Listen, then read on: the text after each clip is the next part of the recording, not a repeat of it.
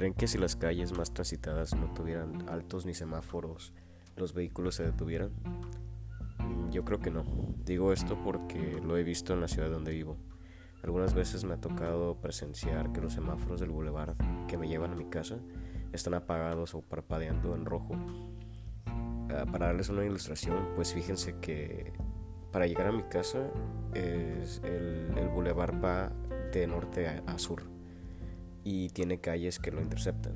El tráfico de este bulevar suele ser muy pesado en horas pico y de hecho siempre está muy pesado, pero generalmente muy muy muy pesado en esas horas. Estas veces que me ha tocado ver los semáforos descompuestos veo cómo los, los conductores ni siquiera hacen un mínimo alto de 3 segundos para que los autos que interceptan puedan tomar su turno e integrarse a la carretera. Así sí, hace falta una cultura vial en esta ciudad. Pero a lo que voy es que esto me recuerda, esto me recuerda a los principios de mi psicoterapia. En estos principios yo vivía en una, una etapa muy heavy de mi vida, que fue la ruptura y engaño de mi pareja. Entonces en este episodio tocaré la importancia de poner límites, cómo tomar el valor de hacerlo y qué esperar después de poner dicho límite. Como explico, como he explicado antes, fue tan inesperada esta, esta ruptura y sus causas que no supe cómo reaccionar al principio. De hecho, hasta le llegué a pedir a mi pareja que, que, la, que pensara bien las cosas, que no hiciera esto, que lo, comenzaba, lo que comenzaba a sentir por esta otra persona externa no era, no era nada más que una confusión en otras palabras, al principio traté de convencerla en tomar una decisión que no me correspondía a mí ni a nadie más más que a ella, ¿saben? Al principio yo cedí sin condiciones a todo lo que ocurría con tal de que regresara a mí, a mi casa. Esto la verdad no funcionó para nada y quizás todo el proceso fue muy doloroso ya que todo estaba forzado en lugar de que las cosas fluyeran. Después de unas semanas tuve un momento donde me dije a mí mismo de que ya era suficiente, basta ya. Era mucho daño el que nos hacíamos. Toma mucho valor o huevos, como diría un mexicano, el tomar las riendas y darle un alto a la injusticia, a la rutina o a esa zona de confort. Pero al hacerlo te liberarás de muchos malestares emocionales y la inestabilidad que te carcome en las entrañas. Aquí van mis tips de cómo poner límites. Ojo que esto aplica para cualquier tipo de relación, sea amorosa, a una amistad, una relación con un compañero de trabajo, inclusive puede ser algún familiar. En primer lugar, tomar conciencia de lo que, lo que sucede. Es como quitarte la venda de los ojos.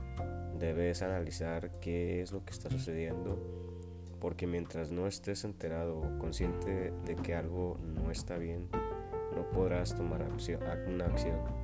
Siempre hay que estar presentes y conscientes. Por otro lado, debemos de elegir nuestra salud mental ante todo. Aquí debemos de alcanzar un nivel de autoestima alto, tan alto, donde debemos de ya saber y estar convencidos de que nos merecemos cosas positivas y buenas en nuestra vida es, muy increíble, pero hay muchas cosas, muchas personas, perdón, que sienten mucha culpa o sienten que merecen los, malos tratos y o engaños y suelen pensar que no hay manera de salir de ahí. Pero estoy aquí para decirte que todos nos merecemos la felicidad y paz interna, así que siéntete empoderado, empoderada y saca el valor para encontrar esa felicidad. Por último, ya que te des cuenta de que algo necesita de cambiar y de que tú no te mereces ese maltrato, tienes que decidir qué es lo que, qué tipo de acuerdo quieres dar a esta persona y qué condiciones vas a dar para que ya nadie más los rompa. Sé claro contigo mismo o contigo misma. ¿Qué pasará después de poner estos límites? Bueno, esas personas que se benefician de la, de la persona indefensa de antes posiblemente reaccionan de dos maneras. La primera, eh, se pueden disculpar y corregirán su comportamiento para no perderte, ¿no? O la segunda será que te chantajearán o querrán sabotear tu autoestima para que se das ese límite y de esa manera ellos vuelvan a tomar el control. Mucho ojo, debes de prepararte para soltar a esa persona porque como dicen por ahí, si no te suma, que no te reste. Puede ser muy difícil, lo sé, lo entiendo. Si esa persona no trabaja en sí misma para acoplarse a tus necesidades y límites que tú le has dado, no es una persona que tenga la fortuna de ser contigo ni en tu vida. Habrá más personas que realmente te sumen y te brinden experiencias inolvidables. Nosotros como seres humanos solemos ser muy pesimistas y la incertidumbre nos puede nublar al momento de tomar decisiones, pero de algo estoy muy seguro. Al momento de darle un alto a ese bulevar, la mayoría de los conductores respetarán ese señalamiento vial y de esa, y de esa misma forma esa persona que necesita ese alto posiblemente lo respete. Y si no, déjalo ir, déjala ir. El tiempo ayuda a reflexionar. Uno no se encuentra, se construye. Gracias por escuchar.